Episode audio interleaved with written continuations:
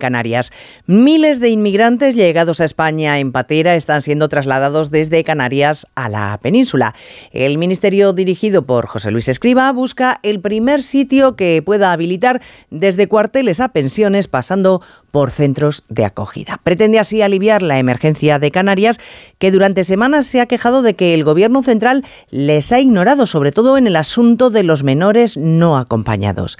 Ahora, Escriba ha decidido repartir a los inmigrantes mayores de edad por todo el país sin comunicárselo a ninguna comunidad autónoma de destino. Sin plan integral para atender a los que se lanzaron al mar desesperados, sin propuestas para frenar la llegada masiva en origen, Díaz Ayuso se ha quejado de que Moncloa trata a estas personas como fardos que coloca en el primer sitio que se le ocurre, y el gobierno la ha llamado xenófoba.